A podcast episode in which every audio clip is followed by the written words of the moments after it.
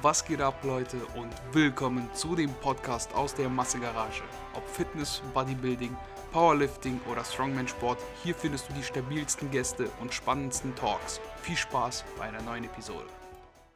So, hey Leute und willkommen zu einer neuen Episode. Und heute habe ich mal einen ganz besonderen Gast. Jedes Mal, wenn ich eine Fragerunde gemacht habe, wer denn interessant wäre für den Podcast, wurde der Name Stefan Kienzel mehrfach reingeschrieben. Und ich dachte mir dann einfach, ich werde ihn ganz dreist öffentlich auffordern, zu uns in die Show zu kommen.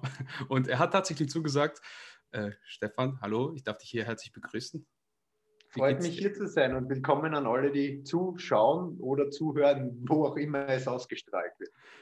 Ähm, auf Spotify, Apple Podcast und Google Podcast und. Das heißt mit zuhören, nicht zuschauen.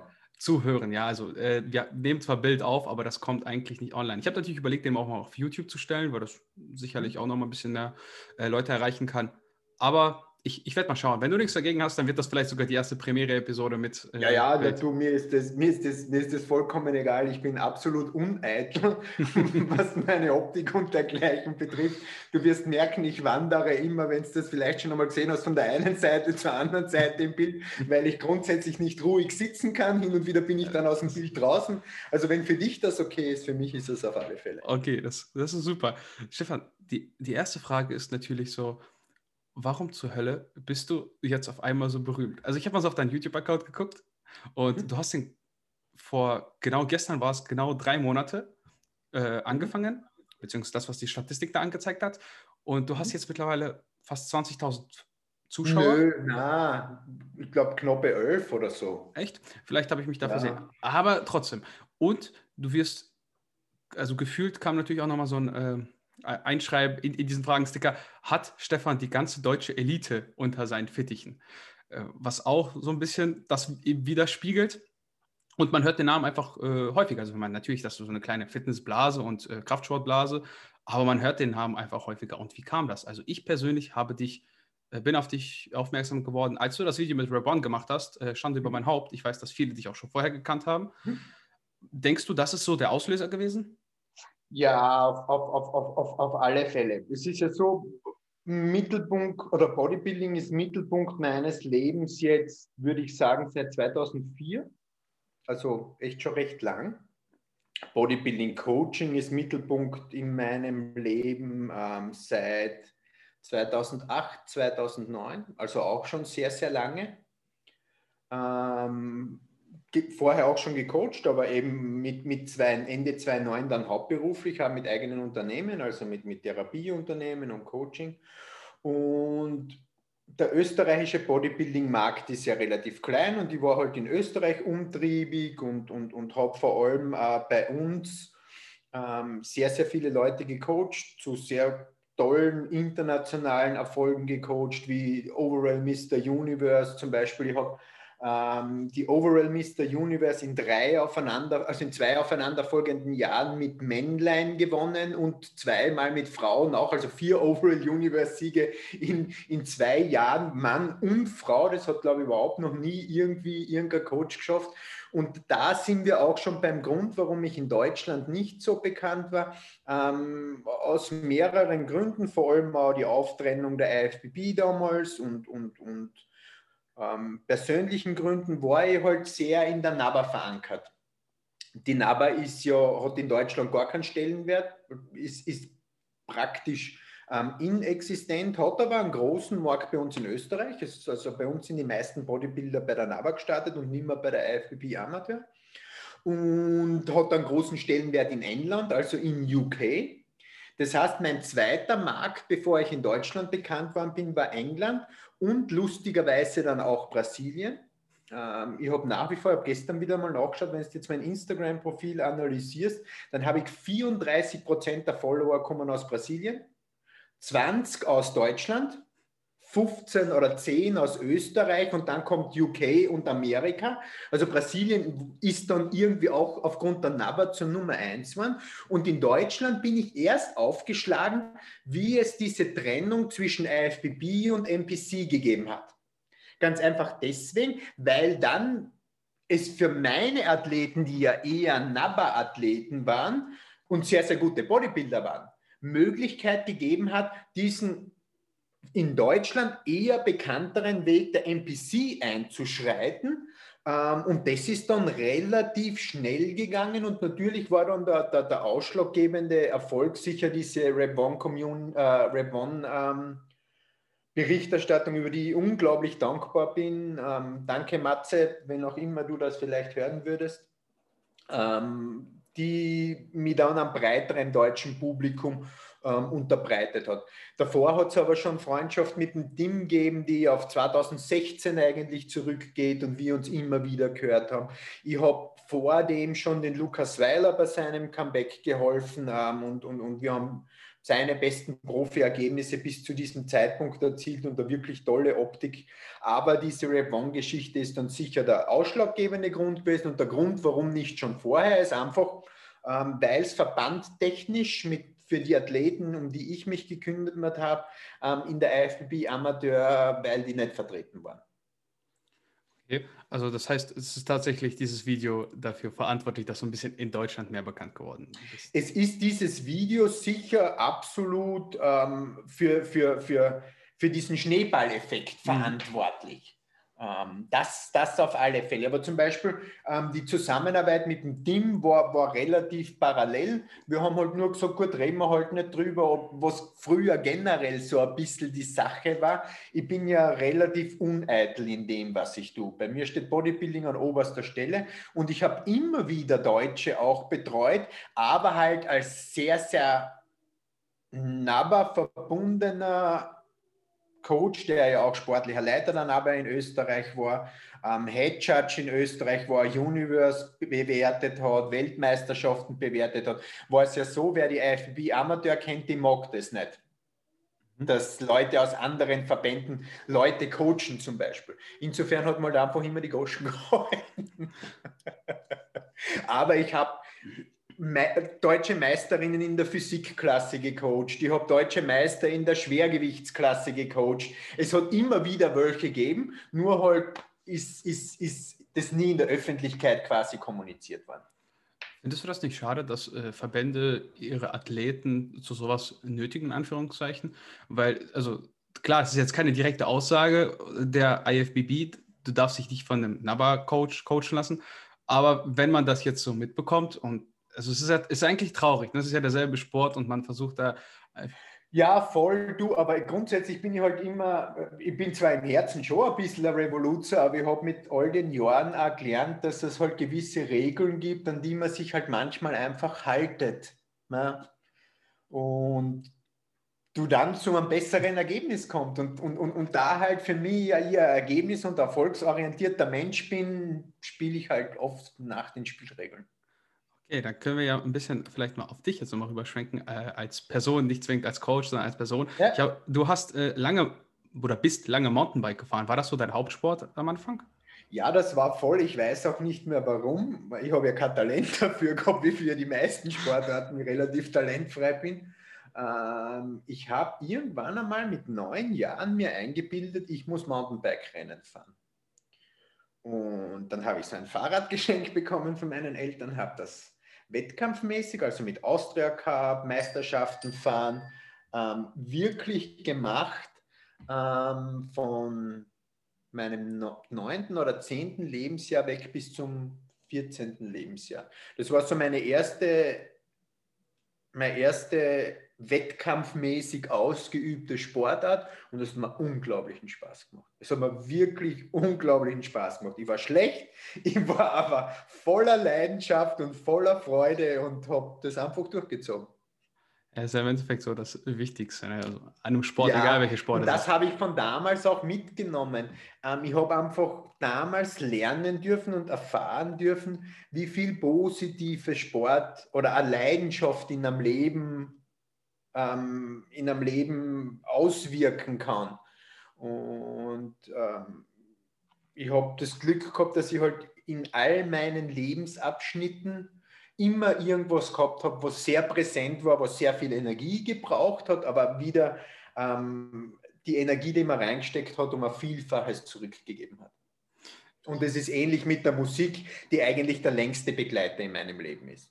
Also Mountainbike, Musik und Bodybuilding Ähm, wie, wie, wie, passt das zusammen? Beziehungsweise findest du, es steht sich irgendwo im Weg, wenn man alles davon leidenschaftlich oder sehr äh, ja, ambitioniert betreibt? Ja, ich bin seit ich dann 14 war nie wieder auf dem Radl gesessen. also okay. das war dann relativ schnell weg. weg. Ähm, Musik ist sicher die längste Leidenschaft in meinem Leben. Ähm, ich komme aus einer Musikerfamilie, bin allerdings der schwarze Schaf der Familie. Ich habe zwei Cousins, ähm, einer, der nach wie vor, der andere war nur Substitut bei den Wiener Philharmonikern spielt. Ich komme aus einer klassischen Ausbildung Klarinette, habe bis zum Konservatorium Klarinette gespielt und auch Wettgekämpfe gemacht und, und dergleichen. Ähm, bin dann aber schon als relativ junger, eigentlich als Kind noch, ähm, in den Metal abgedriftet und bin dann im extremen Metal ähm, ab meinem zehnten Lebensjahr eigentlich hängen geblieben. Ich bin, bin, also bin extremer Black Metal-Fan der alten norwegischen Schule. Ähm, habe selbst ganz, ganz lange in einer Death Black Metal Band gespielt und habe eigentlich bis vor kurzem, wie es die Zeit noch zugelassen hat, meine eigene Musik produziert. Ich bin, bin Multi-Instrumentalist, wenn man so sagen kann. Ähm, Schlagzeug kann ich nicht, das programmiere, da bin ich hundsmiserabel, das hat da wieder mit meinen fehlenden koordinativen Fähigkeiten zu tun, aber ich spiele Bass, ich spiele Gitarre, ich programmiere die Sachen, ich produziere die Sachen, ich singe, also Musik ist nach wie vor ein Anker in meinem Leben und eine große Leidenschaft, neben meiner Frau, mit der ich mittlerweile heuer werden ähm, 21 Jahre zusammenleben.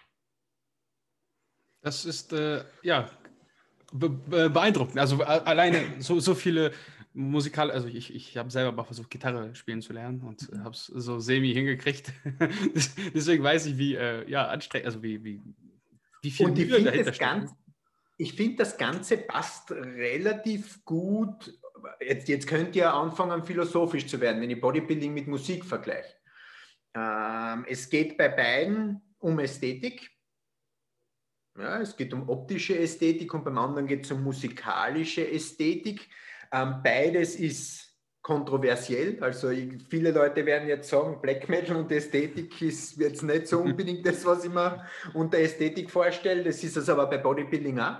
Das heißt, es ist eine extreme Art der Kunst. Beides ist extrem, beides lotet Grenzen aus, beides überschreitet Grenzen in vielerlei Hinsicht. Ähm, und insofern äh, gibt es da, gibt's da eigentlich wahnsinnig viel Parallelen, ähm, weil, weil beides, kann man wohl sagen, extreme Kunstformen sind. Und das ist das, was mich halt, mich halt immer reizt.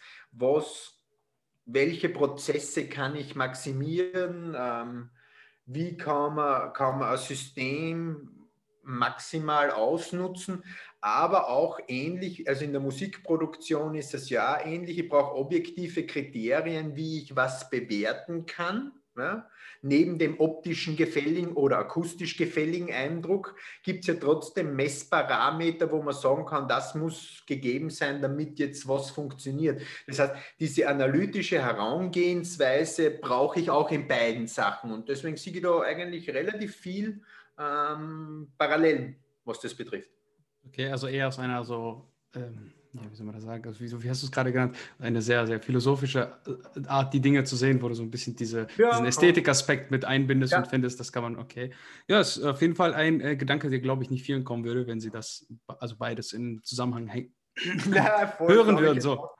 So, aber im Endeffekt hat man ja auch beim Bodybuilding Musik und zwar bei der Kür. Deswegen, so ein bisschen kannst du dich da vielleicht auch einbringen. Wie ist das denn mit deinem Medizinstudium? Wie, wie kam das? Wir springen ähm, jetzt natürlich war, ein bisschen, aber. Das war ein voller Kindheitstraum. Ähm, wenn man mich mit sieben, acht Jahren gefragt hat, was möchtest du werden, habe ich Arzt gesagt. Ähm, jetzt ist es so, dass man als sieben, achtjähriges Kind noch nicht wirklich weiß, wie der Haus läuft, sagt man bei uns in Österreich, oder wie jetzt was funktioniert. Das ist die eine Seite. Und die zweite Seite ist ein sehr, sehr, äh, ich bin eine sehr sture Persönlichkeit. Und wenn ich mir was in den Kopf gesetzt habe, ziehe ich das meistens schon brutal durch. Und ich habe dann angefangen, Medizin zu studieren, weil es wirklich ein leidenschaftliches Interesse war. Und ich habe auch eine Leidenschaft dem Fach gegenübergebracht. Das hat mich sehr, sehr interessiert. Und jetzt kommen wir aber zu dem Punkt, äh, warum ich es nicht fertig gemacht habe. Als kleines sechs-, siebenjähriges Kind kann man sich halt relativ wenig über den Arbeitsalltag vorstellen oder wie das denn so ist. Oder man Man denkt als sechsjähriges, siebenjähriges Kind noch nicht nach, dass man da mit sterbenden Leuten zu tun hat, dass man da mit Sachen zu tun hat, wo man nichts mehr ändern kann, dass man da mit Sachen zu tun hat, die man einfach akzeptieren muss. Was jetzt aber nicht irgendwie ist, keine Ahnung, es ist was kaputt, sondern da ist jetzt wer tot. Ähm, und im letzten Drittel, des Studi letzten Drittel des Studiums ist mir das ähm, sehr extrem vor Augen geführt worden. Und ich habe dann lang herumkadert und das war dann so, dass ich mir gedacht habe, ähm, ich weiß nicht, wie ich mit solchen Sachen umgehen werde und ob ich damit umgehen kann. Dann war es so, dass Bodybuilding zu der Zeit noch sehr präsent in meinem Leben war, dass ich gesagt habe, okay, ich scheiße jetzt einmal auf alles, ich mache Bodybuilding und schaue, dass ich dann weiter studiere. Ähm, dann hat sich in Österreich blöderweise die Studienordnung geändert.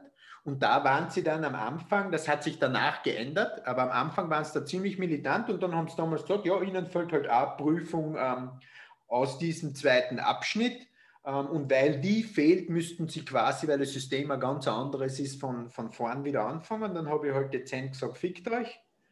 Ähm, und habe das halt auf, auf, auf Eis gelegt, weil damals war ich dann schon wieder zu dem Punkt, wo ich gesagt habe, ich könnte das ja fertig studieren, ist ja vollkommen wurscht, wirst halt kein Arzt, ist ja egal. Aber die, das Sekretariat und ich habe das Bild noch so vor meinen Augen, die haben mir da irgendwie einen Strich durch die Rechnung gemacht. Ich bin da so zwei, zweieinhalb Jahre danach hingedingelt. Und ja, dann habe ich es halt einfach sein lassen. Ähm, ich habe damals dann ähm, auch eine Zeit lang eben als Trainer im Gym gearbeitet und habe mich so über Wasser gehalten, bevor ich dann ähm, angefangen habe, in der Krankenhausverwaltung zu arbeiten, im Qualitätsmanagement zu arbeiten. Ähm, das war eine sehr, sehr interessante Arbeit und dann war das für mich mit Medizin oder bezüglich Medizin so und so irgendwie weg. Und 2009 habe ich mich dann entschieden, mit einem Freund mich mit einem Therapieinstitut ähm, selbstständig zu machen. Genau, das hatte ich auch jetzt mehrfach, mehrfach gehört in meinen Recherchen, in denen ich mich vorbereitet habe. Um was geht es bei, deinem, äh, bei diesem Therapieinstitut? Ähm, ich bin der wirtschaftliche Kopf und bin halt für den Geschäfts... Äh, das, wir haben zwei Geschäftszweige. Das eine ist halt Coaching und das andere ist Manualtherapie. In Österreich ist es so, da gibt es ja unterschiedliche Stufen der Masseurausbildung. Das niedrigste ist halt der normale Heilmasseur, das ist der Bodymaster, der darf eigentlich nichts. Dann gibt es den medizinischen bzw. den gewerblichen Masseur, der darf zwar massieren, aber jetzt keine selben oder eigenen Entscheidungen treffen und keine gesundheitsbezogenen Behandlungen machen. Und dann gibt es den Heilmasseur Neu und mein Geschäftspartner ist eben Heilmasseur Neu. Das ist der, der ähm, selbstständig auch gesundheitsbezogene Sachen behandeln darf. Ähm, und wir machen halt alles, was die Manualtherapie hergibt, von, von, von von ART-Therapie, Akupunkt, Meridian, Triggerpoint, Faszientherapien, normale Massagen quer durchs Gemüsebeet. Ähm, der Niki selber ist auch ein leidenschaftlicher Trainierender seit mehr als 20 Jahren, sprich er hat selbst äh, genügend Parallelen zum Kraftsport, hat schaut, ist auch dementsprechend muskulös, kennt die Anliegen der Kraftsportler und ich würde jetzt sagen, die Hälfte unserer Kunden kommt aus dem Bodybuilding oder aus dem Kraftsportbereich und die anderen sind ähm, medizinische Patienten. Würdest du sagen, dein äh, Coaching profitiert davon, dass du irgendwann mal Medizin studiert hast oder ist das komplett ah, fernab? Medizin ist nach, Medizin ist nach wie vor meine, meine, meine, absolute Leidenschaft und ich bin über jede Prüfung, die ich gemacht habe und über jedes Buch, das ich lesen durfte, dankbar. Also das heißt, du profitierst jetzt immer noch davon ja, und kannst, äh, auf welcher Ebene am meisten? Ich, nein, ich habe ja eine Lebensphilosophie und meine Lebensphilosophie sagt, ich muss immer besser sein als das, was ich aktiv tue. Ähm, und das Medizinstudium ermöglicht mir das ich weiß halt bei allem oder bei sehr, sehr vielen, ähm, was die physiologischen Hintergründe sind, um das große Ganze zu sehen.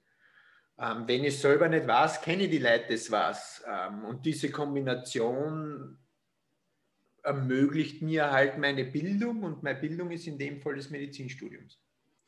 Okay. Uh, wie kam es denn dazu, dass du jetzt du hast, also du hast ein Therapieinstitut, du hast mhm. Medizin studiert und irgendwo dazwischen hast du als Trainer gearbeitet. Wie, wie mhm. kam, also wie kam dann dieser Sprung, dass du praktisch Vollzeit-Coach wirst oder beziehungsweise dein Hauptverdienst Coaching ist? Na, das war so. Ähm, neben dem Studium hat ja jeder einen Job. Mhm. Ja, und ich habe zuerst, als erster Studentenjob war bei mir, weil mein Papa 40 Jahre bei Nestle Österreich war, bei, bei Nestle ähm, in der Zentrale ähm, im Einkauf. Und das, war's, das muss so gewesen sein 1999 bis 2002, 2003. Dann ist irgendwie die Bodybuilding-Leidenschaft gekommen und es weiß eh jeder da draußen. Wenn die Bodybuilding-Leidenschaft kommt, dann packt sie dich als Ganzes und verschlingt und, und, und, und, und nimmt dich auf. Ähm, und da kommt dann natürlich dazu, dass man sich irgendwie versucht, 24-7 mit Bodybuilding zu beschäftigen und dann wird man halt Trainer. Ja, das bin ja. ich dann halt geworden. Dann bin ich Trainer im Top Gym geworden. Ähm, das Wiener oder das österreichische Bodybuilding-Studio. Äh, Studio. Ähm, und dann macht man das. Wenn du dann aber noch nach den Sternen greifen willst oder, oder halt auch erfolgreicher sein willst, dann ist das mit dem Trainergehalt halt auch irgendwann einmal Fahrt.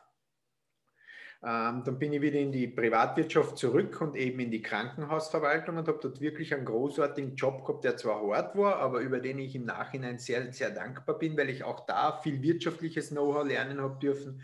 Aber ich habe dann ähm, berufsbegleitend ähm, Wirtschaft studiert, also Krankenhausmanagement studiert, auch nicht fertig gemacht, der Stefan, der ewige Studienabbrecher. Ähm, aber ich habe da sehr viel lernen und mitnehmen dürfen, bis zu einem Zeitpunkt, wo ich gesehen habe, okay, ich kann da jetzt nichts für mein, für mein Leben bewegen. Ich bin da jetzt Angestellter, das ist zwar cool und ich verdiene gut, aber wie, wo sehe ich mich in 20 Jahren? Und das habe ich mir halt nicht als Angestellter gesehen, der immer für einen anderen arbeitet. Und ich habe damals meinen jetzigen Geschäftspartner eingestellt gehabt in diesem Krankenhaus als Therapieleiter und bin mit ihm beim Mittagessen gesessen und dann haben wir gesagt, habe ich gesagt, du Niki, ich kann irgendwie nicht mehr, mir, mir fuckt das alles an, machen wir uns selbstständig und das haben wir dann gemacht. Und ganz, ganz lange Zeit hat uns halt nur, nur die Massage über, über Wasser gehalten, weil ich ja generell, ich habe bis, bis eigentlich 2010, 2011 nicht wirklich ein Geld fürs Coaching verlangt, weil ich gesagt habe, okay, wenn ich einen Track Record habe, dann kann ich Kohle dafür verlangen und bis jetzt nicht multiple Staatsmeister und Weltmeister da sind, ist das halt irgendwie fad, weil mir macht es ja Spaß auch.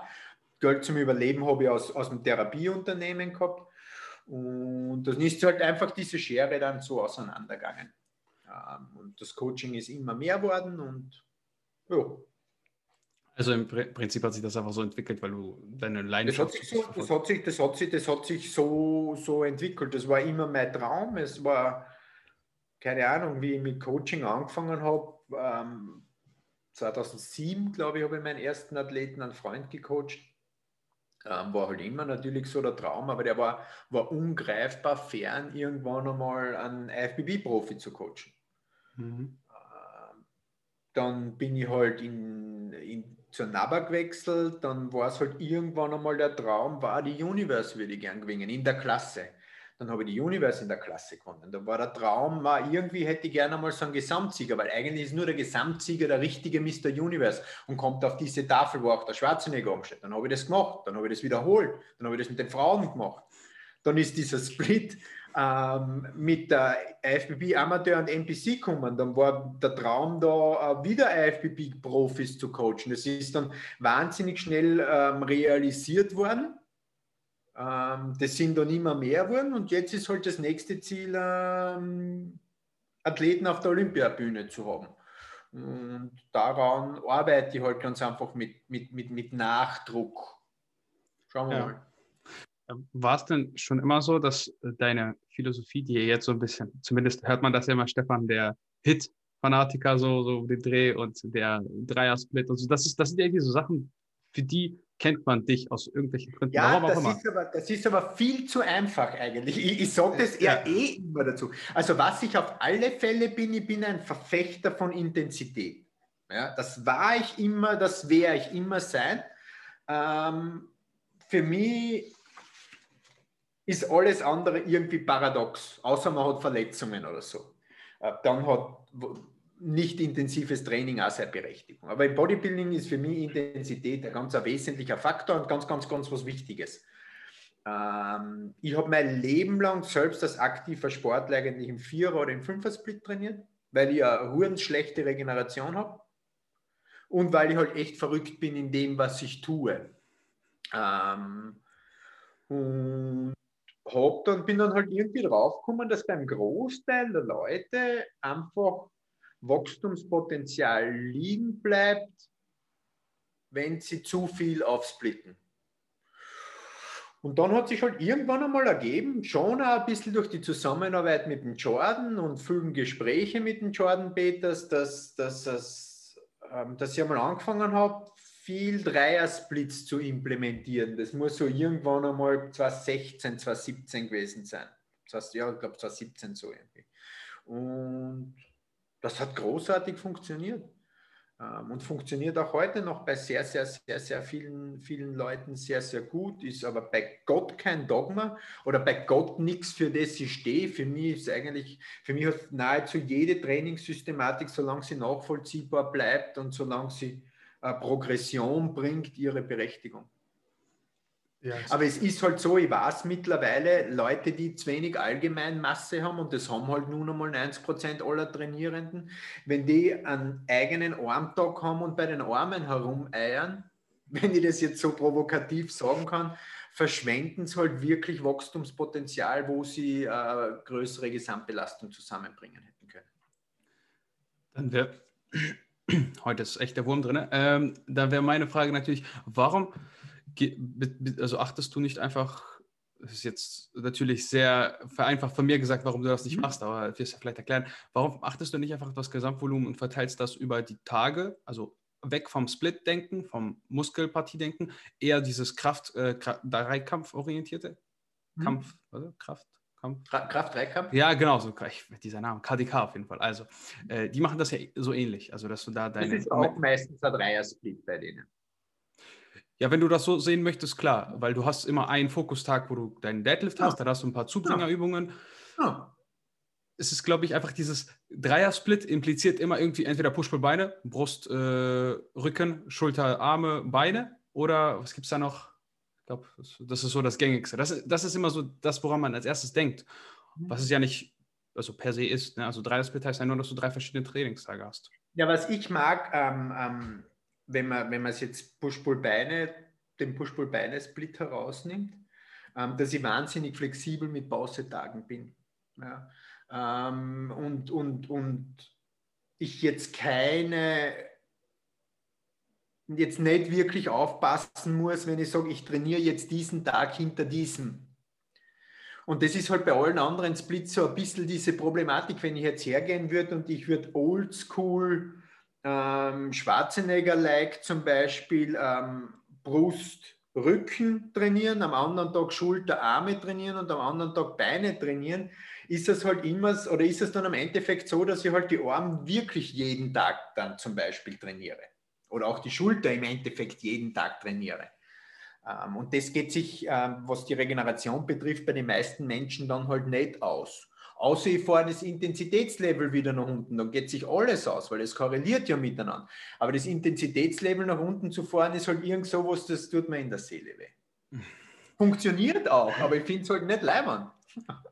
Findest du nicht, dass man da sich auch, also jetzt du persönlich vielleicht manchmal so ein bisschen ertappst, wo du sagst, ja, vielleicht macht es jetzt mehr Sinn, das doch ein bisschen runterzufahren und also anstatt zu, darauf zu beharren, wenn jemand zu dir kommt ins Coaching und er sagt, Stefan, ich kann diese Intensität nicht aufbringen. Also nicht jedes Training. Das kannst du vielleicht mal ein, einen Monat durchziehen und viele versagen dann einfach, weil sie es mental nicht hinkriegen, weil sie sagen, hey, jedes Mal, irgendwann tut mir was weh und ich kann nicht jedes Mal all out gehen. Ja, da bin ich dann vollkommen uneitel.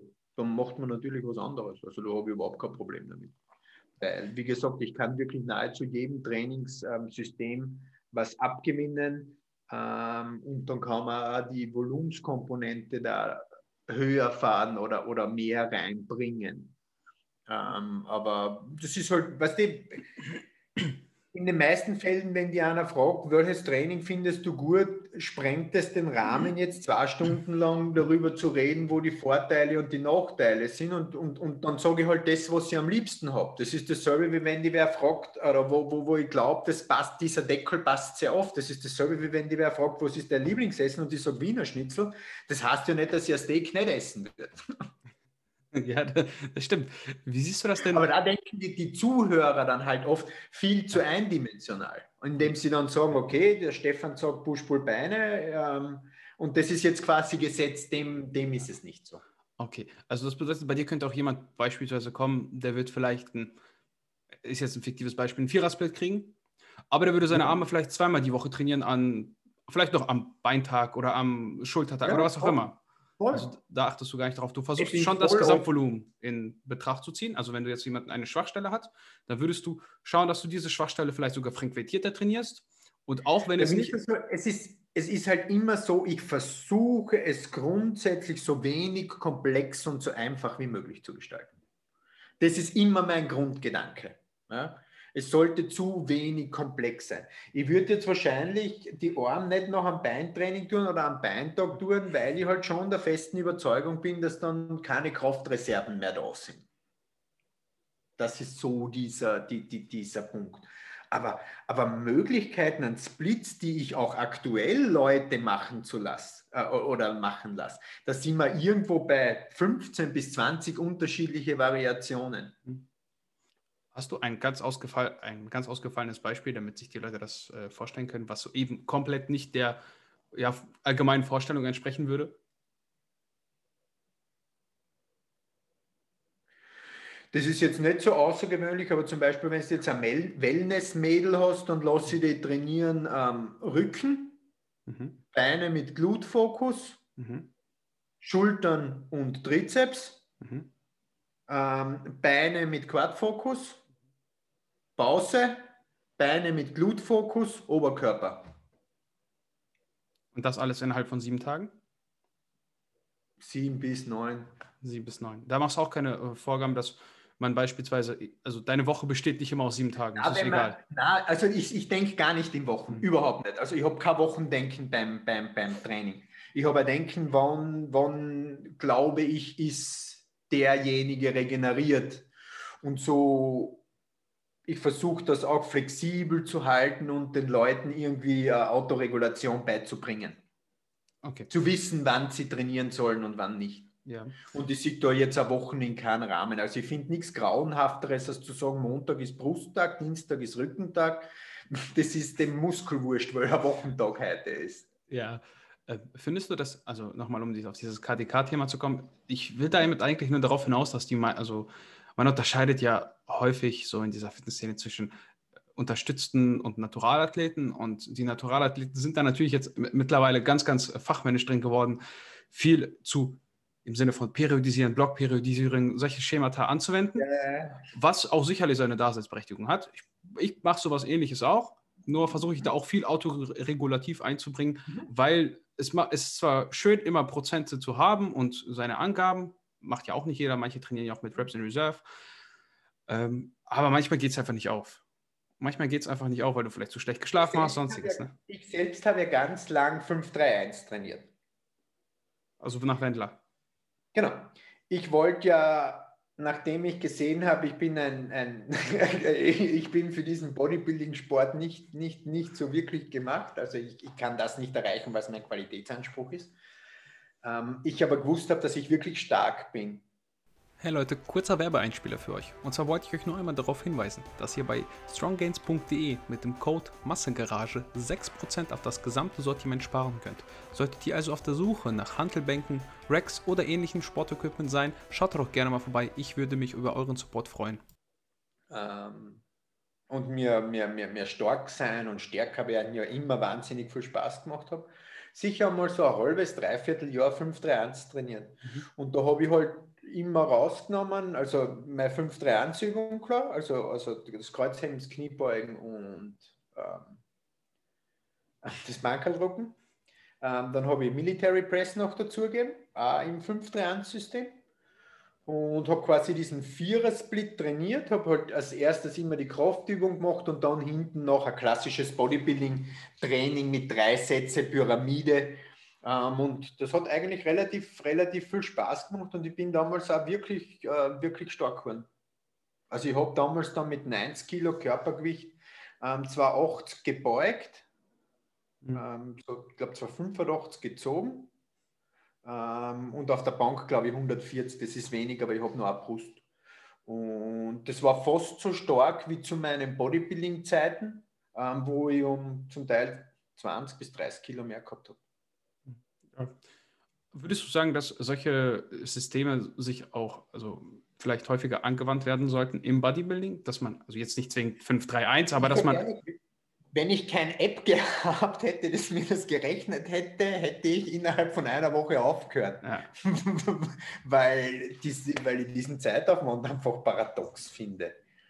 Ähm, na, ich bin eigentlich wirklich kein Freund davon, es mhm. so zu verkomplizieren. Okay, also du siehst das Was nicht. Was nicht heißt, dass es nicht funktioniert. Mhm. Gar nicht. Das, das sind zwei verschiedene Sachen, aber ähm, ich finde, dass einfachere Sachen besser funktionieren und für mich auch nachvollziehbarer sind. Und vor allem kommen wir ja jetzt zu diesem, ähm, zu diesem Punkt, dass zwar Kraftentwicklung ganz, ganz maßgeblich ist, ähm, auch für muskuläre Progression, aber jetzt bei weitem nicht der einzige Parameter ist und wenn die Kraftentwicklung oft zu sehr im Fokus ist, vor allem ähm, was diese Sachen betrifft, ähm, oft die Zielmuskulatur gar nicht so beansprucht wird, wie sie beansprucht werden sollte. Ja, kann, kann man nur zustimmen, auf jeden Fall. Ein, eine Kniebeuge im Powerlifting ist halt noch was anderes als beispielsweise, wenn du zielorientiert den Quadrizeps bearbeiten möchtest. Ne? Ja, so ist es, genau. Aber du würdest jetzt schon sagen, es, es funktioniert, aber es ist unnötig, ja, ja, also unnötig kompliziert in Anführungszeichen so und Mhm. Also ich kenne echt kein populäres Trainingssystem, wo ich sagen würde, das ist vollkommener Schwachsinn und kann nicht mhm. funktionieren. Folgt mir jetzt persönlich sicher nicht sein. Und das, der kleine Michi hat letztens ähm, auf dem Insta-Live total super gesagt, was viele Leute nicht unterschätzen dürfen, ähm, ist der Faktor Freude und der Faktor, es macht Spaß. Ja. Und viele Leute sollten viel eher darauf achten, macht mir diese Trainingsort Spaß und finde es leibend oder glaube ich, dass der andere das Beste ist? Und ich glaube, das ist auch der wahre Grund, warum ich so ein Intensitätsfetischist bin. Das war und ist das Einzige, was mir Spaß macht. Und das ist auch heutzutage mein Problem, warum ich dann immer wieder zum Trainieren aufhöre, weil ich, wenn ich dort eingehe, mich halt komplett zerschieße. Und ich kann mich nicht mehr komplett zerschießen, weil meine, meine energetische Priorität für meine Athleten da zu sein, meine Arbeit zu machen, halt viel, viel wichtiger ist, als jetzt mich beim Training dort umzubringen und den maximalen Muskelreiz zu haben. Aber was anderes macht mir halt nicht Spaß. Wenn die Leute sagen, ja, geh halt einfach trainieren und pump dahin, da kommt man speiben, mir persönlich. Und da gehe ich gar ja. nicht, weil es mir keinen Spaß macht. Ja. Würdest du denn sagen, dass ja, wie soll man das am besten formulieren? Intensität, ist das für dich so der Haupttreiber für Hypertrophie? Und wie definierst du Intensität? Da gibt es, ich weiß, dass du. Also sagst, ich definiere es nicht als die klassische wissenschaftliche ja, ja. Intensität. Das ist, also für mich ist, ja. sage ich mittlerweile eh schon dazu, weil sonst kommt der 700.000. Internet-Hero und schreibt darunter, Intensität ist was ganz was anderes. Ähm, für mich ist Intensität ähm, an die Belastungsgrenze zu gehen. Am einfachsten ausgedrückt. Mhm. Ja wirklich an die absolute Belastungsgrenze zu gehen. Und das kann ich mit meinem Charakter extrem gut. Und das ist halt auch sehr, sehr destruktiv. Ähm, und ich sehe eine maximale Intensität auf die Zielmuskulatur. Da sind wir jetzt bei dem wesentlichen Punkt mhm. dieses Satzes, auf die Zielmuskulatur, der felsenfesten Überzeugung davon, dass das ähm, der maßgeblichste Parameter für muskuläre Verbesserung ist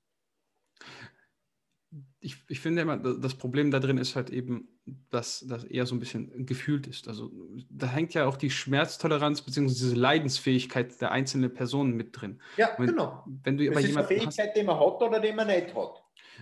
Ja, das ist ja das Ding, wenn du dann jemanden hast, der kann das nicht, also oder der kennt das nicht, den musst du erstmal irgendwie drei, vier Mal dahin bringen, damit ja, du weißt, oh, okay. Man, dann, lass einfach mehr Volumen machen, vollkommen okay. Deswegen, ich nenne das ja, ich habe keine Ahnung, ob je, je irgendwer anderes so gedacht hat wie ich, ich nenne das ja meine, meine, meine Wachstumsformel, indem ich sage, muskulärer Wachstum ist das Produkt von Frequenz, Volumen und Intensität. Mhm. Ja? Wenn die Intensität nach unten geht und die trotzdem, wir wissen, Produkt, wenn das eine nach oben geht, muss das andere nach unten gehen, sonst funktioniert das nicht mehr. Ähm, wenn die Intensität nach unten geht, aus welchen Gründen auch immer, muss ich Frequenz oder Volumen erhöhen. Das ist, ein, das ist ein Spiel miteinander. Und das ist auch so das, was ich damals an meinem eigenen Körper ähm, erklärt habe. Dadurch, dass ja so wirklich der König dieser Sky-High-Intensität war, wäre für mich ein Dreiersplit nie möglich gewesen. Wäre undenkbar gewesen. Ich habe früher, und es gibt Zeitzeugen, meinem Geschäftspartner zum Beispiel noch am Beintraining zwei Stunden gebraucht, um wieder einen geraden Satz sagen zu können. Ich habe mir mal bei 1000 Kilo den Oberschenkel abgerissen und bin dann Kniebeugen machen gegangen, bis mich bei 140 Kniebeugen mit einem abgerissenen Oberschenkel aus dem Studio getragen haben. Also ich war ja außer saudeppert, nur saudeppert in meiner Zeit. Aber ich habe halt immer versucht, den Bogen zu überspannen und habe dann natürlich auch diese Rechnung für mich immer präsentiert bekommen. Aber für mich wäre es undenkbar gewesen, Push-Pull-Beine zu machen. Hätte nie funktioniert.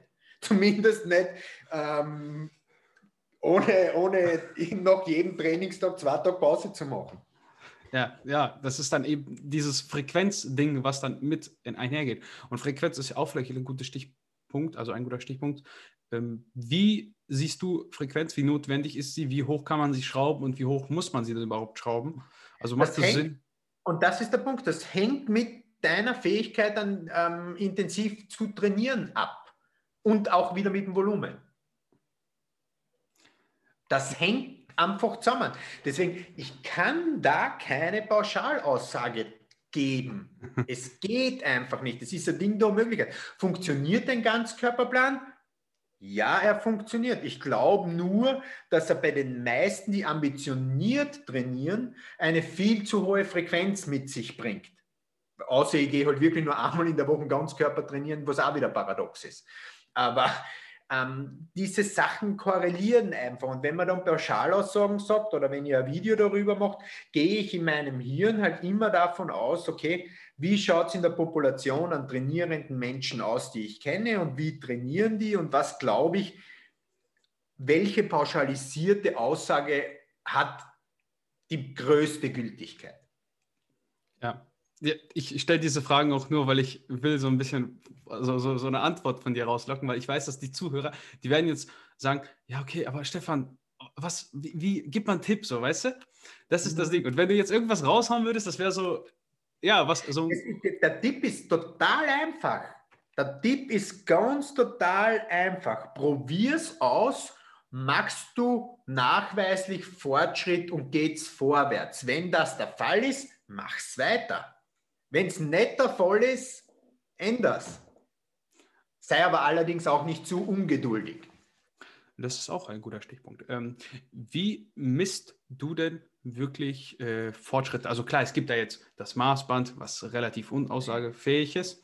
Dann gibt es da vielleicht die Waage, die durchaus, also wenn du schwerer wirst, hast du wahrscheinlich Muskeln aufgebaut. Klar, auch Fett, aber auch Muskeln. Das heißt. Im Bodybuilding Waage, Optik, Wohlbefinden. Optik, Waage, Wohlbefinden.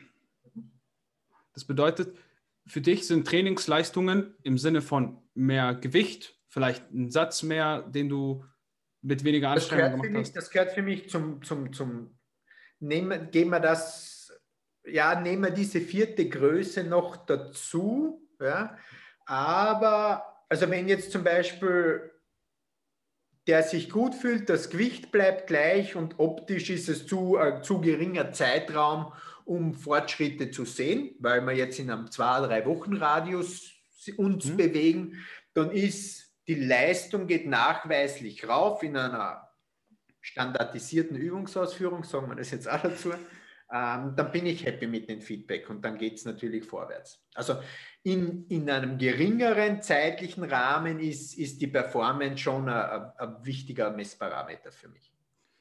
Es kommt ein bisschen auf den Zeitrahmen drauf an. Okay. Ähm, wenn du zum Thema Steigern kommst, also Steigern im Training, äh, haben wir natürlich ein Musterbeispiel jetzt, den Tobias Hane, der sich eine 1,2 Kilo Platte auf die Hackenschmidt legt, die für seine mhm. Größe und für seine Kraftverhältnisse gar nicht relevant ist. Was möglich ist, dann hast du vielleicht in zwei Sätzen, ah, sagen wir mal insgesamt 10 Wiederhol äh, 20 Wiederholungen insgesamt, mhm. vielleicht auch 30, ist jetzt erstmal egal. Hast du, lass uns mal rechnen, 10 Kilo, also 12,5, 25 Kilo mehr bewegt an Volumen. Jetzt rechnen wir mhm. natürlich so ein bisschen Milchmädchenrechnung äh, das, den Load da aus. Mhm. Wäre es nicht vielleicht sinnvoll, einfach noch einen Satz mehr zu machen? Also sinnvoll jetzt natürlich ein bisschen provokant, weil du bisher sagst, ja, was soll ich denn nach dem zweiten ja. Satz noch machen? Für die meisten Leute ist ein Gewicht drauf zu packen seelisch befriedigender und da sind wir mhm. wieder beim Wohlbefinden. Gut, also das berücksichtigst du dann natürlich so ein bisschen mit, weil es einfacher ist zu sagen, hey, pack mal ein bisschen mehr Gewicht drauf und das kumuliert sich natürlich über die Zeit. Auch wenn er einen Satz mehr gemacht hätte und das hätte vielleicht mehr gebracht, bringt das ihm nicht so viel? Wie intensiv und wie gut der Tobi trainiert, ja, der Satz mehr werden dann zweieinhalb Wiederholungen gewesen. Außer ja. er Minuten Pause gemacht. Also ja, ja. das war in, in diesem speziellen Fall wäre das für die Fisch gewesen. Also der Tobi schießt sich schon so weg, dass dass oft, also ich habe mit dem Tobi einmal bis jetzt, sonst ist ja Corona dazwischen gekommen, trainiert und der hat kein einziges Mal nach dem Training mit mir einen Backoff-Satz gebraucht, weil die Leistung da so weggeschmiert ist. Das ist, glaube ich, ein guter Stichpunkt zwischen können und brauchen. Also klar, du kannst immer mehr machen, du kannst 20 Kilo, 30 Kilo weniger nehmen, du würdest dann wahrscheinlich insgesamt auch mehr Volumen bewältigt haben, was eventuell auch mehr Wachstumsreiz an sich, also in der Theorie stimulieren würde, aber brauchst du es denn? Also wenn du fertig bist, dann bist du fertig. Wenn du es nicht mehr hochkriegst, dann ist irgendwo auch... erledigt. So ist es. Also wirst nicht also proportional noch mehr Volumen, also durch mehr Volumen mehr uns, Wachstum steigern. Ne? Sind wir uns ehrlich, jetzt gehen wir wieder in die Richtung Wohlbefinden und in die Richtung Ego. Für alle da draußen, wir setzen hundertprozentige korrekte Übungsausführungen voraus, das sage ich jetzt immer dazu. Es ist einfach geiler zu sagen, ich habe einen Satz mit 160 Kilo Bankerl gedruckt, als ich habe drei Sätze mit 100 gedruckt interessiert niemanden. Ja, ja, es ist, führt, es führt vielleicht zum gleichen Ergebnis, ja, aber ist nicht so cool. das ist gut. Das, das haben wir damit auch abgearbeitet. Finde find ich, äh, find ich spannend. Ja, ich glaube, ich glaube, das ist dieses, was du gesagt hast, verkomplizieren. Natürlich, man muss sich Gedanken machen, auch manchmal muss man einfach Spaß haben, durchziehen. Wenn du verletzt bist, ne? musst du eh die drei mit die 100 machen. Wenn nicht sogar noch weniger wenn nicht sogar noch weniger. Das ist dann eh der Weg, aber das ist halt immer grundsätzlich auch das, was wir, was wir vermeiden wollen. Ja. Wie definierst du denn Bewegungsqualität? Weil das auch ein äh, Stefan Kienzel geprägtes Wort ist. Bewegungsqualität. Ähm, da gibt es auch schon so eine, so eine Stefan Kienzel ähm, Definition dazu, so wie ich das sehe. Du musst sowohl in der positiven als auch in der negativen Bewegung fähig sein, das Gewicht in jeder Millisekunde abzustoppen, ohne dass es sich auch nur noch einen Millimeter bewegt. Dann hast du muskuläre Kontrolle. Ja, ich habe gerade über meinen letzten äh, Kniebeugesatz nachgedacht und überlegt, ob ich das geschafft hätte. ähm, das ist so für mich Bewegungsqualität. Okay. Ja, es äh, klingt, klingt erstmal logisch, klar. Also es bedeutet, du müsstest in jeder Situation. Wenn ich sage jetzt, ja. kein Ruckeln mehr. Du hast quasi die, das Gewicht auf der Faser und auf der Muskulatur liegen, wie ein hydraulischer Kolben. So diesen Hydraul, diese Vorstellung des hydraulischen Kolbens, das gefällt mir sehr, sehr gut, weil das auch diese schöne harmonische Bewegung ist. Da kann ich jetzt vielleicht aus einer persönlichen äh, mhm. Richtung sprechen. Für mich wäre es schwierig. Ich müsste wahrscheinlich das Gewicht ja nicht extrem, aber schon einiges runternehmen, um das gewährleisten zu können. Ich, ich glaube, da muss man auch immer vorsichtig sein, wie, wie man das selbst nochmal definiert, weil wenn man das jetzt von dir hört, ist es das eine. Wenn du aber dann in der Bewegung bist als Person, wie genau definierst du das? Wie, wie genau? Also, weißt du, was ich meine? Als hättest du jetzt so einen Regler. Wann ist es für dich denn noch okay? So? Es hat definitiv nicht wirklich was mit Geschwindigkeit zu tun. Okay. Vor allem, wenn du das immer magst und wenn du das Long Intus hast. Aber so das größte Problem, warum Leute Disbalance in ihrem Körper haben, warum Leute schwache Muskelpartien haben, ist, dass sie Gewicht, ich sage jetzt auf Österreich, sagen wir vielleicht in Deutschland da, das Gewicht wuchten. Mhm. Dass sie schießen es nur raus. Ja? da komme ich halt nicht wirklich cool zu einer muskulären Reizung. Das ist halt so extrem, so könnte man das auch sagen, das ist halt der krasse Unterschied zwischen Kraft-3-Kampf und Bodybuilding. Ja. Im Bodybuilding ist es so, ich will die beste Faseraktivierung und den höchsten muskulären Stimulus haben. Und im Kraft-3-Kampf brauche ich die so am weitesten ökonomisch mögliche Bewegung, um das maximale Gewicht zu bewegen. Und das divergiert halt ein bisschen. Findest du nicht, das ist dann schon sehr, mm, also es ist viel einfacher, sowas in Maschinen auszuführen, als jetzt in einer freien Übung. Also in einer ja, freien Kniebeuge siehst Fälle, Es ist auf alle Fälle leichter in Maschinen auszuführen, nur wenn du das frei kannst, bist du der richtige König. Und das sieht man oft bei Kniebeugen. Ähm, wenn diese Bewegungskontrolle beim Kniebeugen da ist und du dann schaffst, in dieser Bewegungskontrolle, was nicht, 220, 250 zu beugen, hast du solche Beine. Das korreliert immer miteinander. Da kann der nächste, der eine neben dir stehen und zwei und 300 wuchten und hat solche Stölzen. Das korreliert immer. Und es hängt aber nicht von der Geschwindigkeit ab. Mhm. Ja, es ist ein spannendes Thema, also, weil wenn man sich eben über sowas unterhält, dann reflektiert man ja natürlich auch sein Training und dann denkt man auch so ein bisschen, okay, hm, hm. man darf aber natürlich nicht vergessen, dass solche äh, ja, so wie du es beschreibst, das erfordert einiges mehr Zeit, als die meisten Leute trainieren. Also wenn du fünf Jahre, sechs Jahre trainierst, was wahrscheinlich so der Durchschnittssportler ist, der ein bisschen ambitionierter ist, weil der eben lange dran bleibt, da hast du noch gar nicht so diese, das ist sehr, sehr selten, dass du da diese... Ja, aber das ist auch ein bisschen das Problem der Fitnessindustrie. Dass man sich darüber keine Gedanken macht und glaubt, es ist alles super einfach und eh so easy. In keiner anderen Sportart ist es so. Hm. Du wirst jetzt nie hm. Profi-Tennisspieler werden, indem die einfach irgendwer sagt, da ist der Ball, da ist der Schläger und mach. Ohne jetzt die Technik ordentlich zu lernen. Das gibt es in keinem anderen Sport. Und im Bodybuilding ist es dann halt so, dann bleiben halt einerseits natürlich die Genetiker über, die ähm, einfach wachsen wie Unkraut, wurscht, was sie machen, das gibt es auch. Zwei, der zweite Teil, der, der überbleibt, sind die Bewegungstalente. Es gibt Leute, und ich habe ja, weiß ich nicht, ich habe Personal Trainings mit Tausenden von Leuten gehabt. Die macht der Übung oder der macht der Übung zum ersten Mal, den setzt du hin und du siehst die pure Kontrolle in der Bewegung. Und dann hast du halt andere, die, die das halt gar nicht haben. Und meistens geht es dann einher mit, die wollen es auch gar nicht haben. Und das sind dann halt die, die ganz lang und immer an der Stelle treten. Ja, das ist, das kann ich, da kann ich nur zustimmen, das ist halt eben so, also, weil du kannst, das ist eine so eine Individualsportart, für die du niemanden brauchst. Also du kannst einfach hingehen ins Fitnessstudio, blechst da deinen 30 Euro Mitgliedsbeitrag oder was und mhm. äh, kannst loslegen. Ne?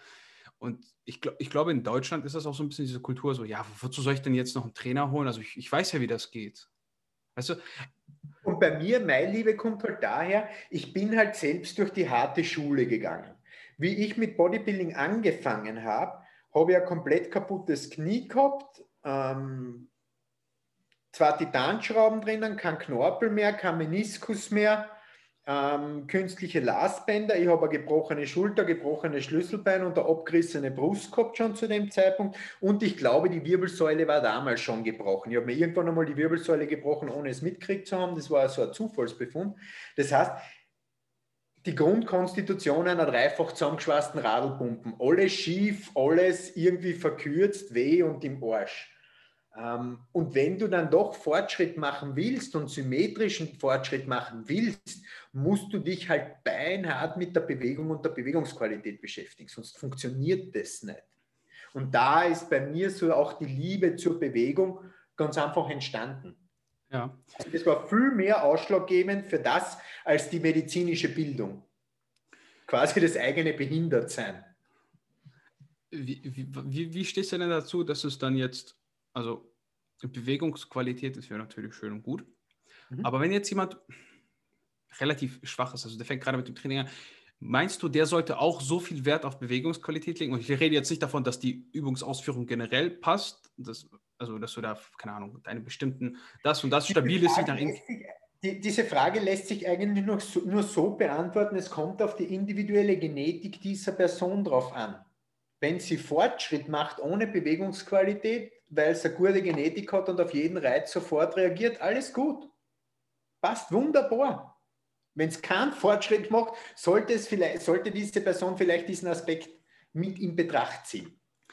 Siehst du es denn auch andersrum, dass es manchmal Leute gibt, jetzt ab, abseits von der Genetik, die vielleicht so eine Durchschnittsgenetik haben, die Wahrscheinlichkeit, dass jemand eine Durchschnittsgenetik hat, ist ja einfach viel höher, dass die, also es gibt ja ganz viele, die legen dann so, so viel Wert aufs Detail und dass die einfach mal ballern müssten. Also wenn die mal richtig, also nicht dieses, ja jetzt langsam kontrolliert, sondern wenn die mal wirklich versuchen würden, das Gewicht zu pushen, dass die vielleicht sogar noch mehr Fortschritte machen würden, gibt es diese Leute auch? Ja, da ist schon wieder diese Sache, das langsam implementiert schon wieder so langsam und kompliziert. Es geht einfach um Bewegungskontrolle und um eine korrekte Bewegung. Und die hat grundsätzlich immer Vorteil, weil es vor Verletzungen schützt. Das muss man ja auch zusätzlich noch dazu sagen. Mhm. Ja? Weil du dir sicher sein kannst, das Gewicht, das du bewältigst, das kann deine Faser auch. Es kann nicht der Moment kommen, dass du ein Gewicht durch Schwung bewegst, das die Faser eigentlich physikalisch gar nicht kann, weil du einen anderen physikalischen Parameter dafür verwendest im Prinzip überlädst du ja mit Schwung eigentlich nur die negative. Ne? Also weil du, du, du, schwingst es hoch mit zusätzlicher Kraft, die du eigentlich nicht hast und versuchst dann durch die negative vielleicht auch einen äh, Reiz zu setzen. Denkst du nicht, dass wir Ja, aber dann kann schon Klack machen. Kann schon Klack machen, ja. kann, kann, das kann schon Klack machen, das stimmt. Aber meinst du nicht, also dass es da auch eine ja, Daseinsberechtigung gibt? Das, das hat sicher auch Berechtigung. Das stimmt schon. Nur der Grad an Menschen, wo wo so ist, der ist viel, viel geringer als der Grad der Menschen, die ähm, durch schlechte Ausführung sich ihren Fortschritt verbauen. Ja, ich glaube, es ist einfach sehr, sehr schwer, sich das jetzt vorzustellen. Jeder, der das vielleicht irgendwie, vielleicht ein Video, hast, hast du ein Video dazu, wo du das, also klar, das mit Tim, wo du ein bisschen darauf eingehst, aber mhm. wo du das wirklich verdeutlichst und vielleicht an einer Bewegung vorzeigst, an einer anderen Person, die das wunderbar kann? Ähm, na, gibt es noch nicht. Äh, so, so Gott will, wird es das irgendwann einmal geben, wenn es wieder öffentlich zugängliche Fitnessstudios gibt. Mhm. Ja, weil es wäre, glaube ich, für die meisten Zuhörer wirklich das interessant. Ist auch, das ist auch was, ähm, das man jetzt nicht unbedingt sehen kann, mhm. weil es, wie gesagt, ähm, nicht mit dem, mit dem Tempo zusammenhängt. Ja, ja, ja. Also man Aber man spürt, also wenn man dorthin greift, also für mich ist zum Beispiel auch ganz wesentlich neben dieser, ich muss abstoppen können, diese Tatsache, wo kommt die Initialzündung der Bewegung her? Kommt das aus einer sekundären, Mus also aus einer Sekundärmuskulatur, die für die Bewegung notwendig ist? Nehmen wir jetzt Lattziehen her. Mhm. Ziehst den ersten Zentimeter vom Toppunkt mit dem Bizeps weg oder ziehst ihn wirklich mit dem Rücken weg? Weil natürlich das über den Todpunkt bringen, eine maßgebliche Komponente der Belastung ist. Also. Und das ist was, das ist auf Bild wahnsinnig schwer festzuhalten. Du musst halt dann wirklich schauen, wo, wenn der jetzt platt ist, siehst du das eh nicht. Aber wenn der einigermaßen in Form ist, sieht man dann natürlich, wo die Initialbewegung herkommt. Und das ist auch keine unwesentliche Sache, vor allem im Rückentraining. Ja, ja, das hattest du, glaube ich, äh, also in einem anderen Podcast schon gesagt, so mit der, mit dem Rücken, mit der Rückenansicht und aber es bringt ja auch nichts, wenn du die Rückenansicht hast und äh, vorne scheiße aussiehst. Das ist jetzt nur, was ja, mir so voll. eingefallen ist. Ähm, ja, also auf jeden Fall spannendes Thema. Klar, man kann das auch nicht sehen. Also man verwechselt das, glaube ich, wirklich mit diesem langsam und kontrolliert. Im Endeffekt ist, sollte es immer kontrolliert sein, aber es muss nicht zwingend extrem langsam sein. Es sollte. Na, gar nicht, gar nicht. Wenn du jetzt zum Beispiel schaust, also nehmen wir als Extrembeispiel her, wo ja viele gesagt haben, der hat Kacke trainiert. Ähm, die Bewegungsqualität, die der Ronnie Coleman in vielen Bewegungen drinnen hat, mhm. ist astronomisch gut. Da siehst du, welche Kontrolle der hat. Wenn du siehst, wie der diese 200 Pfund ähm, Kurzhandel, Flachbank drückt, ja. Augenweide, das ist jetzt kein super slow, bla bla bla, aber du siehst, der hat den Scheiß unter Kontrolle in jeder einzelnen Sekunde der Bewegung. Bis zu dem Zeitpunkt, wo er so weghaut. Und da siehst du, welche, welche überschießige Kraft er hat, wenn er es explosiv macht, weil die Handeln fliegen eineinhalb mhm. Meter weit auf die Seiten. Aber vorher hat er hundertprozentige Kontrolle gehabt. Vielleicht, wie gesagt, ist es einfach nur für, für, für viele schwer nachzuvollziehen, erstmal, wie genau das gemeint ist. Weil wenn du jetzt Ronnie Coleman einbringst, hätte ich, glaube ich, 90 Prozent hätten, äh, der Leute hätten gesagt, hey, das ist, also das wäre jetzt nicht die optimale Bewegung, die der Stefan haben will.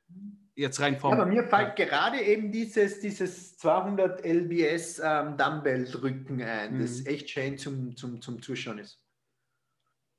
Spannend. Okay, gut. Dann hätte, ich versuche natürlich mal so ein bisschen ein paar Fragen einzubringen, die Ja, dich ja. zuschauen. Ne? Deswegen äh, gehe ich da so ein bisschen ab. Okay, das ist äh, gut. Du, hat, äh, du hattest vorhin das Thema Genetik gerade so ein bisschen angesprochen. Und Mhm. da für mich persönlich beim Thema Genetik im Bodybuilding kommen dann Sachen vor wie Muskelformen, äh, das Potenzial, Muskelmasse aufzubauen, wieder, also die Leidensfähigkeit auch maßgeblich. Dazu, also wir kennen das alle. Es gibt Leute, die denken, die haben hart trainiert, aber dann hat er mit seinem Handy einer, äh, noch was mit nebenher getippt. Ne? Das gibt es ja auch. Und auch vielleicht sowas wie die Hautdicke.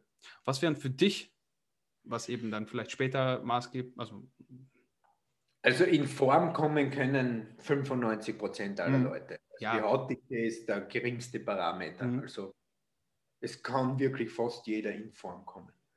Ähm, natürlich Muskel, also Knochenbau, Knochenstruktur, wie ich auf Reize adaptiere, wie träge das System ist, sprich wie, wie, wie, schnell ich auf, wie, wie schnell ich auf Wachstumsreize anspreche.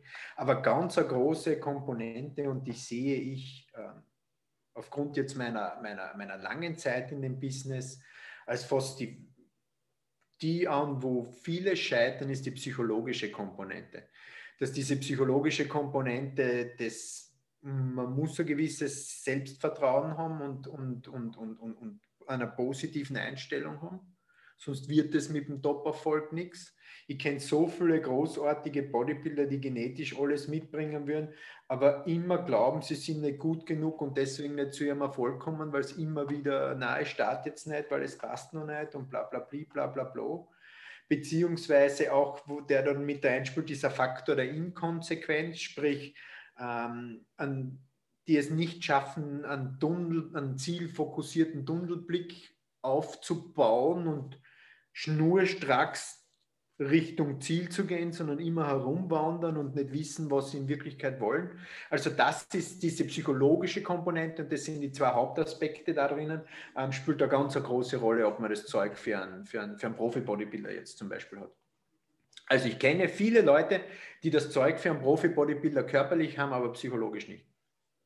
Also psychologisch wäre auch jetzt was, was du sagst, ist durchaus Ja, genetisch bedingt. Absolut, absolut ja, schon. Ja, genetische Erziehung, sagen wir jetzt halt einmal. Ja.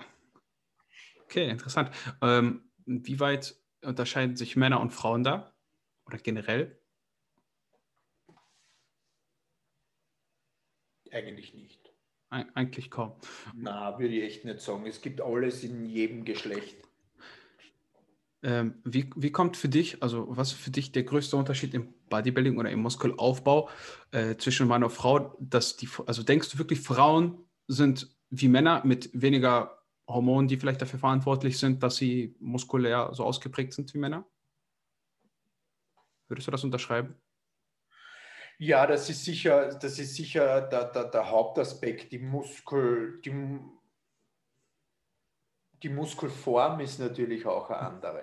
Das, also auch nicht jetzt nicht nur rein Muskel, äh, nicht rein hormonell, sondern auch strukturell gibt es da natürlich ähm, Unterschiede. Und so im Wettkampf-Bodybuilding ist der größte Unterschied, dass die Linie und die optische Symmetrie im Frauensport noch eine viel größere Rolle spielt als im Männersport, obwohl es im Männersport mittlerweile auch schon ähm, wesentlich wichtig ist. Ja, interessant. Also, Also du, würdest, du würdest also sagen, es ist klar, Frauen sind meistens ein bisschen kleiner, haben einen bisschen kleineren äh, Knochenbau, sonstiges und dadurch ergeben sich eben diese ähm, ja, anderen, auch im Training beispielsweise andere Hebel vielleicht, die eben auch einen anderen Ja, Einfluss so ein haben. klassisches Beispiel ist, ähm, du wirst kaum eine Frau mit einem kugeligen Bizeps finden. Also der Frauenbizeps ist immer eher langgestreckt. Mhm. Ausnahmen bestätigen die Regel, aber so diese, diese, diese grundsätzlichen Muskelformen, dieses plastische, runde, haben nur sehr wenige Frauen, gibt es aber auch. Okay. Dann, wenn wir gerade schon bei Frauen und Bodybuilding sind, wie siehst du das? Es, Bodybuilding bezieht sich ja eigentlich die Muskeln mit ein.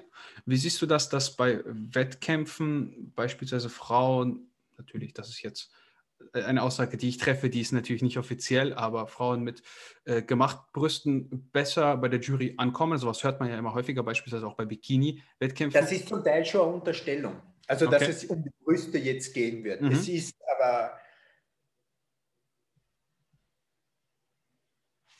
wie sage ich das, dass ich keinem auf die Füße trete, weil das will ich nicht. Mhm. Ähm, es geht dann nicht um, die, um das Sexualmerkmal der Brust. Ja.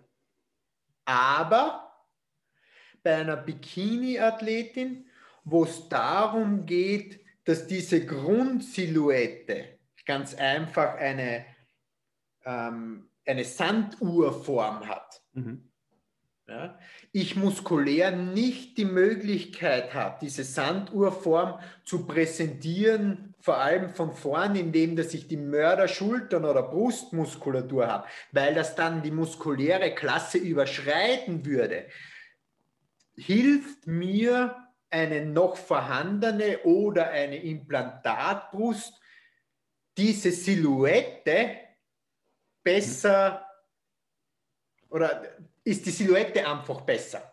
Die Mädels, die keine Implantate haben, stopfen sie sich aus und sind genauso erfolgreich. Aber ich glaube wirklich nicht, dass die Brust aufgrund ihrer Sex, also ihres sexuellen Merkmals zu einer besseren Bewertung führt, sondern wenn ich diese Grundsymmetrie das optische Erscheinungsbild wird dadurch besser, weil ich nicht die Möglichkeit habe, ähm, diese Symmetrie mittels Muskulatur zu präsentieren. Also du würdest sagen, dass einfach, auch wenn die Brust jetzt kein, kein Muskel in dem Sinne ist, jetzt die weibliche Brust, klar, das sind auch Brustmuskeln, aber... schaut voluminöser aus genau. und dadurch wirkt die Taille schlanker. Das ja. ist optisch einfach. einfach so. Ja. Das wirkt dann optisch einfach so. Und das ist eigentlich, das ist der, der, der, der der Grund, glaube ich, warum es so ausschaut, als ob man dann auf dieses Sexualobjekt der Brust mhm. reduziert wird. Aber es ist einfach, die Taille wirkt besser, wenn da oben ein, quasi ein Gegenpol zum Hintern ist. So blöd das jetzt klingt. Würdest du auch sagen, also unterschreiben vielleicht, dass das äh, einfach auch zu dem gesellschaftlichen Bild im Endeffekt der Frau dazugehört und das wird einfach übertragen, auch wenn es jetzt vielleicht klar, es gibt auch Frauen, die keine Brüste haben, die sind auch Frauen, aber es gehört ja irgendwo einfach dazu, zu diesem Bild und das einfach übertragen ja, wird. Die, die, diese Rundungen sind integrativer Bestandteil der Bewertung. Mhm. Okay. Aber allein, ich habe ja voriges Jahr wahnsinnig viel Bikini-Shows und Pro-Qualifier angeschaut und ich glaube, die Quote von Mädels mit Implantaten und ohne, die weit vorne platziert waren, ist wirklich mittlerweile 1 zu 1. Das kannst du heute mit BHs so gut aus Polstern und Ausstopfen, mhm. ähm, dass man da fast keinen Unterschied mehr sieht. Okay. Ja, das ist einfach eine Frage, die jetzt für mich interessant ist, weil man, man hört das immer häufiger und da würde mich einfach deine Meinung interessieren. Ich glaube, die haben wir jetzt äh, gut aufgefasst.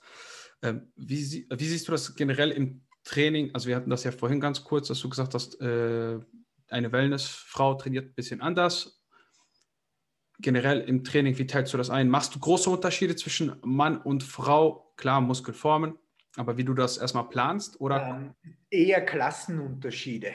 Okay. Es ist halt so, Bikini, Wellness, Figur. Ähm, muss ich halt schauen, dass ich so schmale Taille wie möglich habe, vor allem auch in den seitlichen Drehungen. Das heißt, jetzt ein dicker Rückenstrecker, den man in den seitlichen Drehungen sieht, sowas ist kontraproduktiv, auf sowas muss ich aufpassen, weil das natürlich, die, aber ist beim Man-Physik-Athleten genauso. Das heißt, es ist weniger Mann und Frau, sondern eher klassenspezifisch, auf was ich im Training aufpassen muss, dass gewisse Strukturen nicht wachsen, beziehungsweise jetzt kommt das Traurige, aber das ist Leistungssport, vielleicht sogar ein bisschen verkümmerter sind im Vergleich zum anderen ähm, und andere halt dominanter wachsen und es somit zu einer Disbalance kommt. Okay, ja gut, das ist dann eben klassenbedingt, was eben auch irgendwo geschlechterbedingt ist, weil es gibt keine Bikini-Klasse für Männer, es gibt da nur Men's Physik, deswegen. Okay, gut. Ähm, kommen wir doch vielleicht ein bisschen zur Regeneration und äh, wie wichtig das für dich in deiner Planung mit den Athleten ist und äh, machst du da auch so ein Monitoring draus? Also lässt du die besonders darauf achten? Ist das für dich ein ich Faktor? Bin so ein, ich bin so zwischen die Zeilen Leser. Mhm. Ich habe zu vielen, vor allem zu meinen Top-Athleten, Gott sei Dank ein sehr gutes Verhältnis und man plaudert auch über das Bodybuilding hin, hinaus. Und ich bin ein sehr aufmerksamer Mensch und dann kriege ich schon relativ schnell mit, wenn irgendwas mit der, Re äh, mit der Regeneration nicht passt und, und, und stellt so die Schrauben. Wenn ich irgendwelche grantigen Nachrichten kriege oder sonst irgendwas, merkt man oft, dass die, dass die Leute halt einfach überbelastet sind und dann ist es halt Zeit, ähm, das Gas zurückzunehmen. Und sonst ist ähm, Schlaf, Erholung ähm, auch ein normaler, fixer Bestandteil eines Feedbacks bei mir aber viel, viel wesentlicher ist mir eben ähm, auch das zwischen den Zeilen lesen. Gibst du Schlafzeiten vor deinen Athleten? Ja, ich kann keine Schlafzeiten vorgeben, weil ich ja ich sage, was optimal und was cool wäre, aber wir dürfen ja nicht vergessen, es ist ja alles ein wunderschönes Märchen, aber irgendwann müssen die Leute ihr Geld verdienen und irgendwann müssen die Leute arbeiten. Sie haben vielleicht Kinder zu Hause oder sonst irgendwas. Und indem ich als Coach dann noch zusätzlichen Stress ausübe, indem ich sage, naja, ist ja, nicht, ist ja nicht mein Problem, dass du Nachtschicht hast, schlaf halt länger. ich, ich verlange ja. das, ähm, finde ich, find ich find nicht gut.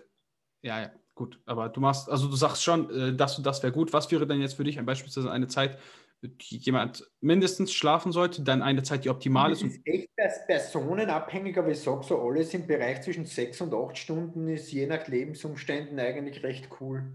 Okay, also schon relativ niedrig angesetzt mit sechs Stunden. Ja, bei vielen Leuten, die, die ist es halt der Wunschdenken, dass sie mehr schlafen. Ja. Ähm, hast du Athleten, die beispielsweise jetzt auf alles achten können und sagen können, hey, ich kann den ganzen Tag pennen, so ist, ist kein Problem. Ja, klar. Äh, achtest du bei denen mit, mit vielleicht mit Supplements, mit sonstigen, dass man da die Schlafqualität verbessert, wo es dann um kleine Stellstrauben geht?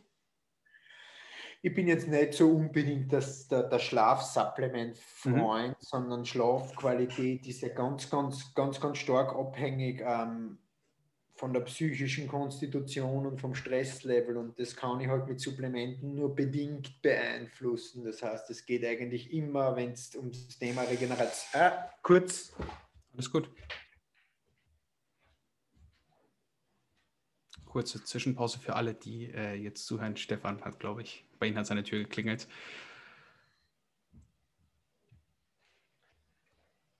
Das war der Postler, aber das Paket ist eh nicht für uns. Also ähm, also diese psychische Komponente, was den Schlaf betrifft, ist, ist, ist, ist weitaus wesentlich und da versuche ich Bewusstsein dafür zu schaffen.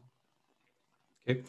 Ähm, gibt es Schlafhygiene-Tipps, die du vielleicht den Zuhörern mitgeben könntest? Ja, voll. Ähm, ähm, Licht spielt natürlich eine besondere Rolle, das heißt ob, abdunkeln. Ähm, die, die Schlafzimmertemperatur spielt eine Rolle. Ähm, die Matratze ist zum Beispiel bei mir war absoluter Gamechanger. Ähm, Blaulichtfilter ist natürlich ein Thema und spielt, spielt eine Rolle, vor allem was das Runterkommen betrifft. Ähm, die Nahrung und das Essen spielt natürlich eine Rolle. Das heißt, in einer Diät ist es halt schwierig, auf Schlafqualität zu kommen, weil natürlich der, der, der Überlebensmechanismus an aus dem Schlaf rausreißt. Aber das sind so die, die, die, die Key Facts. Ich habe aber auch so ein Video auf meinem YouTube-Kanal über Schlafqualität, da rede ich ein bisschen ausführlicher drüber. Okay. Gut, da würde ich allen sagen, schaut da auf jeden Fall vorbei. Äh, Gibt es ganz coole Infos. Ich mag ja die Videos, wo du die verschiedenen Athleten vergleichst. Ähm ja, das, das ist ja meine große Leidenschaft. Das ist für mich wie Urlaub. Ohne Scheiß, das ist wirklich Urlaub.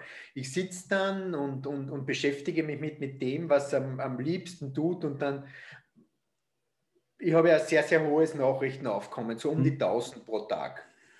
Und das ist so die Zeit, wo ich es wirklich schaffe, mein Pflichtbewusstsein ein bisschen zurückzuschrauben ähm, und mich ganz voll und ganz diesem Bodybuilding-Thema mhm. hingebe und analysiere und diese Videos mache. Also für mich ein wunderbarer, wunderbarer Spaß.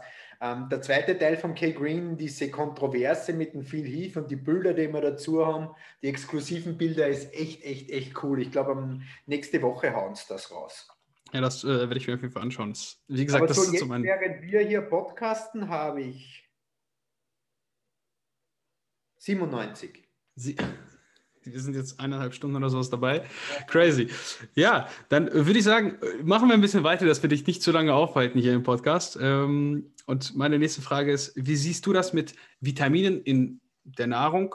Wie siehst du generell dieses Vitaminthema? Also man hört ja immer häufig, ja, unser Gemüse ist nicht mehr so vitaminreich wie früher, bla bla bla. Gibt es ja alles Mögliche, ne? alles, alles Mögliche an Aussagen.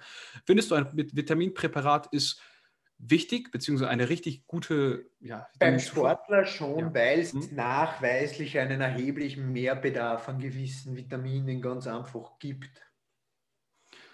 Also würdest du unterschreiben, dass ähm, es viel wichtiger ist, dass du deine Vitamine deckst. Klar, abgenehm, also Eiweiß und alles drum und dran sollte natürlich immer passen, als alles andere, weil nur ein gesunder Körper ist auch ein leistungsfähiger Körper, der auch Muskeln aufbauen kann. Darfst du nicht vergessen, viele Vitamine sind, sind, sind Kofaktoren in Stoffwechselvorgängen, whatever. Nehmen wir als einfaches Beispiel jetzt Vitamin D raus, für, für wie viele Funktionen das im Körper verantwortlich ist, wobei Vitamin D ja eher ein bisschen eine Irrleitung ist. Eigentlich hat es ja eine hormonelle Wirkung oder ist ja eigentlich, eigentlich ein Hormon. Ähm, aber diese Sachen zu supplementieren, weil sich Lebensumstände geändert haben, weil Bedürfnisse anders geworden sind, zähle ich schon für essentiell. Hast du eine Empfehlung, was das Vitamin D3 angeht? Das ist ja sehr äh, kontrovers. Blutbild, ne? Wirklich Blutbild unterstützt man.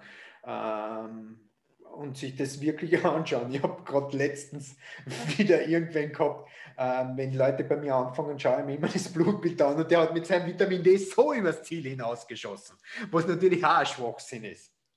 Okay, was, ähm, was war da für ein. Also ich glaube, 160 hat der gehabt. Oh, ja, das ist, das ist, schon, das ist schon ordentlich. Ja, ich glaube, 90 ist das höchste oder sowas? Also, nein, nein, also, also, grundsätzlich sagt man, ähm, ab 150 wird es gefährlich, ja. aber ab 150 wird es wird's, bedenklich. Ähm, der Optimalbereich für einen Sportler liegt so zwischen 70 und, und 80 so irgendwo herum. Über 100 soll es auch nicht unbedingt sein. Aber die hat sich, wo das Präparat, ich weiß nicht mehr genau, welches das war, aber Verzehrempfehlung ist halt ein Tropfen glaube ich, pro Woche und die hat sich täglich eine Pipette eingeknallt. Also Blutbild gestützt. Ja. Du weißt, das kommt von so vielen Faktoren, ist es abhängig. Wie viel ist er auf der Sonne? Wie hell ist seine Haut? Wie viel nackte Haut zeigt er auf der Sonne? Aber man kann davon ausgehen, dass die meisten Menschen bei uns hier und unserem tollen Wetter äh, Vitamin D supplementieren sollten, zum Beispiel. Ja, ja, ich werde mal komisch angeschaut, wenn ich mal meine äh, Angabe raushaue, deswegen. Also ich, Was sagst du, 5000 am Tag, 10.000 am Tag? Ich, also ich für mich persönlich äh, 20.000 am Tag. 20.000? 20.000 für mich am, persönlich am Tag. Es kann natürlich auch sein, dass dieses Präparat, das ich nehme, vielleicht nicht optimal ist. ist ja. ne? Aber ich kaufe das jetzt schon länger, ich habe das Blutbild bestimmt. Ich war mit, ah, lass mich nicht lügen, 15.000 war ich bei gerade so über 50 und bei uns ging. War, Aber du war, darfst nicht vergessen, du musst halt immer wieder nachprüfen. Gell, ja, ja, ja, es ist schon. Aber ich meine. Kommt oder ist auch irgendwann einmal ein Video auf meinem YouTube-Kanal zu Vitamin D.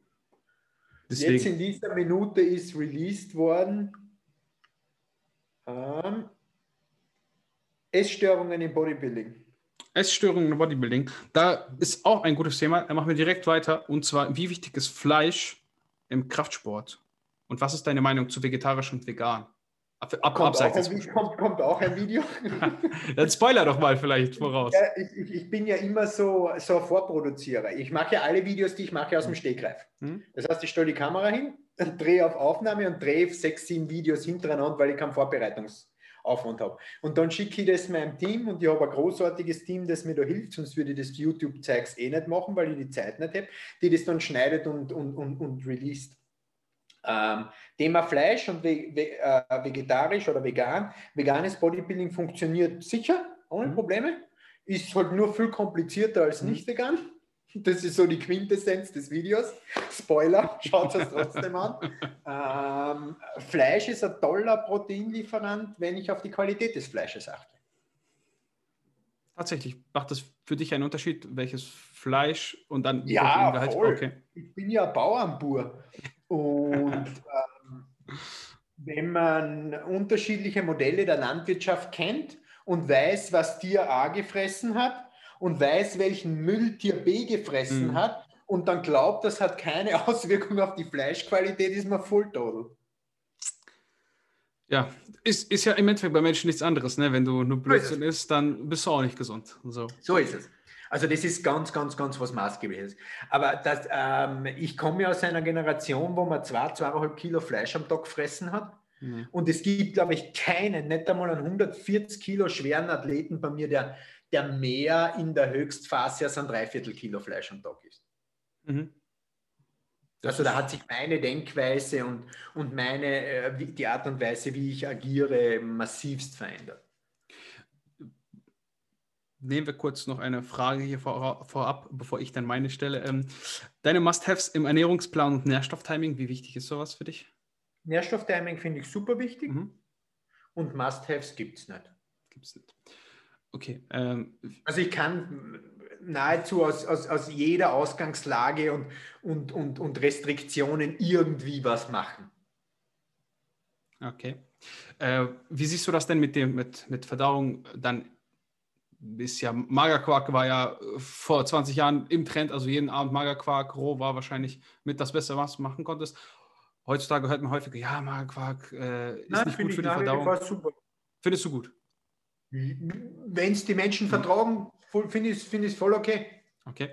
also ich will nie hergehen und irgendein Lebensmittel mit guter Qualität, setzen mhm. wir das wieder voraus, irgendwie verteufeln. Okay. Also ähm, bei deinen Athleten, achtest du da auch auf diese Verdauungsgeschichte? Hast du da ja, bestimmte Tipps? Maßgeblich, maßgeblich. Und mhm. das ist auch der Schlüssel zum Erfolg. Wenn die Leute glauben, ähm, ich, das schwächste Glied beim Bodybuilder ist halt sehr, sehr oft die Verdauung. Und da kommt halt auch wieder meine Eigenheit. Ich versuche dann halt das Problem zu detektieren und zu lösen, bevor ich mit 700.000 Supplemente da irgendwie reinkrach. Ja. Wie, Was vielleicht das Problem nur maskiert, aber noch immer ja. da ist.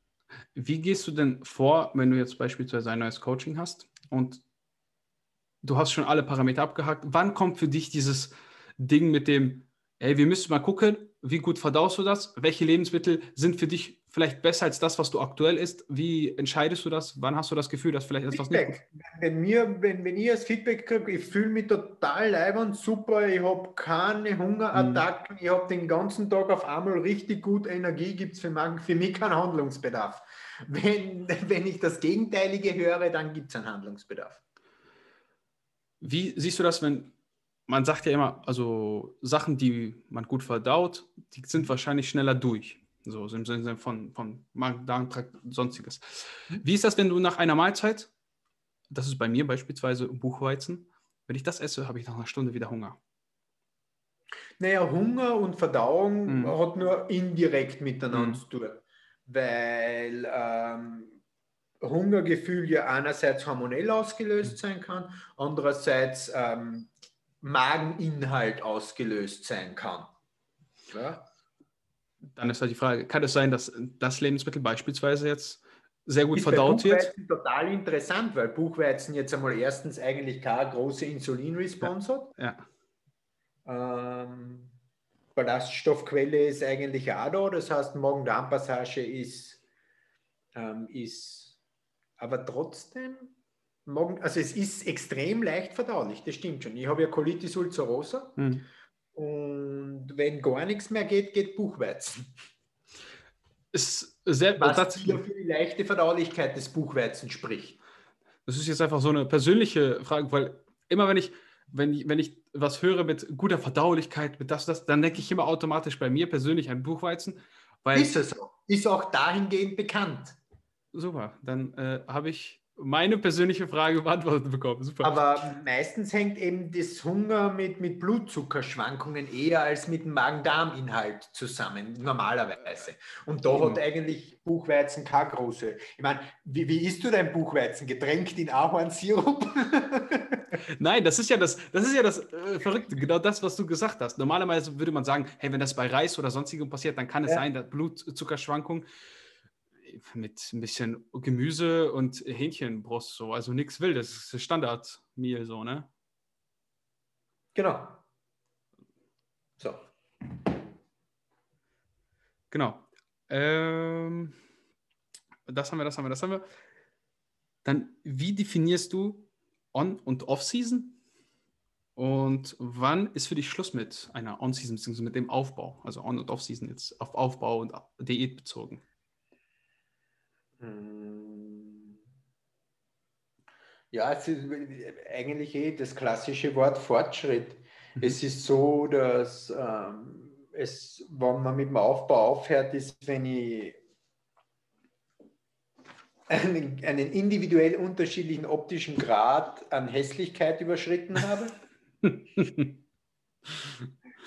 ähm, ist Option 1, warum man es unterbricht. Option 2 ist, es ist halt einfach kein Fortschritt mehr da und dann ist, kann oft ähm, eine Kalorienreduktion ein sehr, sehr gutes Werkzeug sein, ähm, um dann wieder Fortschritt zu machen. Würdest du ähm, beim, beim normalen Sportler, ja, äh, du hast gesagt, du bist ein Fan davon, ich hoffe, das ist jetzt nicht falsch äh, von mir formuliert, Leute möglichst viel essen zu lassen, in dem Bereich des Möglichen, dass sie das, äh, dass sie nicht verfetten, sagen wir es mal so. Mhm. Im Wettkampf-Bodybuilding sicher. Im Wettkampf-Bodybuilding. Und im, beim Normalo-Sportler. Wobei so. sich das nicht auf das Volumen des Essens bezieht, mhm. sondern auf die Kalorien. Genau. Da muss man einen großen Unterschied machen. Wie gehst du denn davor, wenn du versuchst, wenn du merkst, okay, jemand isst vielleicht relativ wenig, was du so im Durchschnitt kennst, keine Ahnung, das ist eine 80 Kilo Person, so ein 80 Kilo Mann, und der isst vielleicht 500 Kalorien weniger als die, die du sonst immer hattest. Guckst mhm. du dann erst, okay, vielleicht ist es die Alltagsbeweg also Alltagsaktivität, ist klar, genau, kann passieren. Ja. Wenn es aber alles im Rahmen ist, so ähnlich wie bei den anderen Athleten, die du hast, wie versuchst du das vielleicht zu pushen? Hast du da Möglichkeiten? Ja, klar. Ähm, Nährstofftiming, mhm. Nährstoffe rund ums Training herum hochfahren zum Beispiel. Äh, meistens sind es ja Leute, die aus welchen Gründen auch immer relativ wenig Kohlenhydrate essen. Und es reagieren wirklich die meisten Leute aber gut auf Kohlenhydrate, sodass sie dann ähm, eigentlich auch mehr, mehr Kalorien verbrauchen können. Der Punkt ist halt der, wenn, wenn, wenn der Off-Season-Kalorienumsatz zu gering ist, dann ähm, kommt man in einer Diät, wenn es darum geht, halt eine abartige Form zu präsentieren, relativ schnell an ein sehr, sehr niedriges kalorisches Limit, das sie eigentlich nicht möchte, weil es dann irgendwie destruktiv wird. Hast du Ernährungstipps für jedermann? Nachvollziehbarkeit. Nicht in den Tag hineinleben. Hm. Das subjektive Empfinden, ob ich viel oder wenig gegessen habe, ist meistens falsch. Würdest du den meisten Trainierenden wenigstens eine Zeit lang Tracken ans Herz legen? Ja, es hilft schon, ein Gespür für das Ganze zu kriegen. Ähm, Tracken hat für mich ein bisschen immer diesen negativen Beigeschmack von If it fits your macro. Und davon halte ich halt gar nichts, weil ich halt der Fetischist für Qualität in der mhm. Nahrung bin. Aber grundsätzlich ja, weil ich halt so ähm, einfach ein Gespür kriege für Sachen und auch we tatsächlich weiß, was ich getan habe. Aber halt zum Tracken zusätzlich würde ich empfehlen, eine Konstanz reinzubringen. Hast du denn, also machst du mit deinen Athleten nicht im Prinzip auch manchmal Fit, Fits Your Macros in dem Sinne, dass wenn er sagt, ich habe keine Lust mehr auf Reis in meiner Mittagsmahlzeit, kann ja, ich ja, Reis, Süßkartoffel, Kartoffel, Gut. das ist mir vollkommen wurscht. Ja. Ähm, spielt gar keine Rolle. Rind, also ich mag selbst bei Rind, Huhn, Fisch keinen Unterschied, je nachdem, was er leibender findet, was in guter Qualität verfügbar ist. Das ist für mich ein wesentlicher Punkt. Ähm, das stört mich gar nicht, aber If it fits your macro bedeutet für mich, ob jetzt Zucker oder Süßkartoffel ist scheißegal. Ja. Ähm, Und da sehe ich halt dann schon äh, große, große Unterschiede in dieser Herangehensweise. Ja, das ist so eigentlich dieses falsche Verständnis von fits your macros. Ne? Also eigentlich ist ja das richtige Verständnis im Sinne von, okay, es ist egal, was du gesagt hast, mit Reis und Süßkartoffel beispielsweise. Das ist egal. Aber ob du jetzt nur, in, weil, weil, da auch einfach andere noch Stoffe drin sind in so einer Kartoffel. Da, ist ja, da sind ja nicht nur Kohlenhydrate drin. Das ist ja das, der Unterschied. Okay, super. Ähm, ich überlege gerade, womit machen wir jetzt am besten weiter? Äh, was sind die häufigsten Fehler bei deinen Athleten? Inkonsequenz und Ungeduld. Ungeduld. Super, Stefan. Hat mich gefreut. Dann kommen wir einfach mal zu der letzten Frage. Betreibst du den Sport noch selbst aktiv ja, oder vielleicht als Hobby? Das, das haben wir eh schon angeschnitten gehabt. Ähm, ich habe von 2014 bis 2000, Oktober 2019 keine Handel angegriffen. Mhm.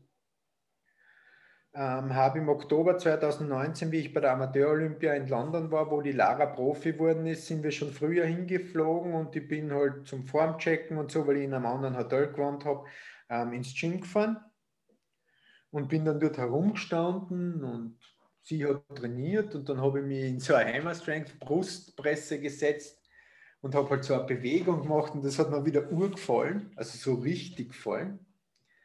Ähm, dann habe ich bis März durchtrainiert, wieder mit richtiger Leidenschaft, progressiven Gedanken und, und, und. Dann habe ich, bin ich wieder übermütig geworden.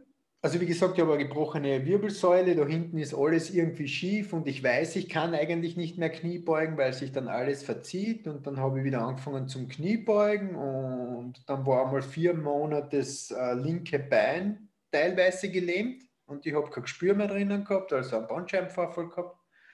Ähm, dann habe ich wieder eine Zeit lang nicht trainiert dann habe ich wieder Zeitel trainiert und, und, und, und jetzt habe ich wirklich beinhart seit vier Wochen gar nichts mehr gemacht, weil es die Zeit einfach im Moment nicht zulässt, weil wenn ich jetzt im Gym bin, nehme ich mein Handy mit, ähm, ich beantworte dann Fragen, dann hat das Training keine Qualität und das macht dann für mich jetzt einfach keinen Sinn, weil die Priorität der andere ist. Die Leidenschaft zur Bewegung und zum Training ist nach wie vor da, ähm, aber es ist, hm, hat mein persönliches Training im Moment nicht mein, diesen oder nicht diesen Stellenwert wie, wie die Arbeit.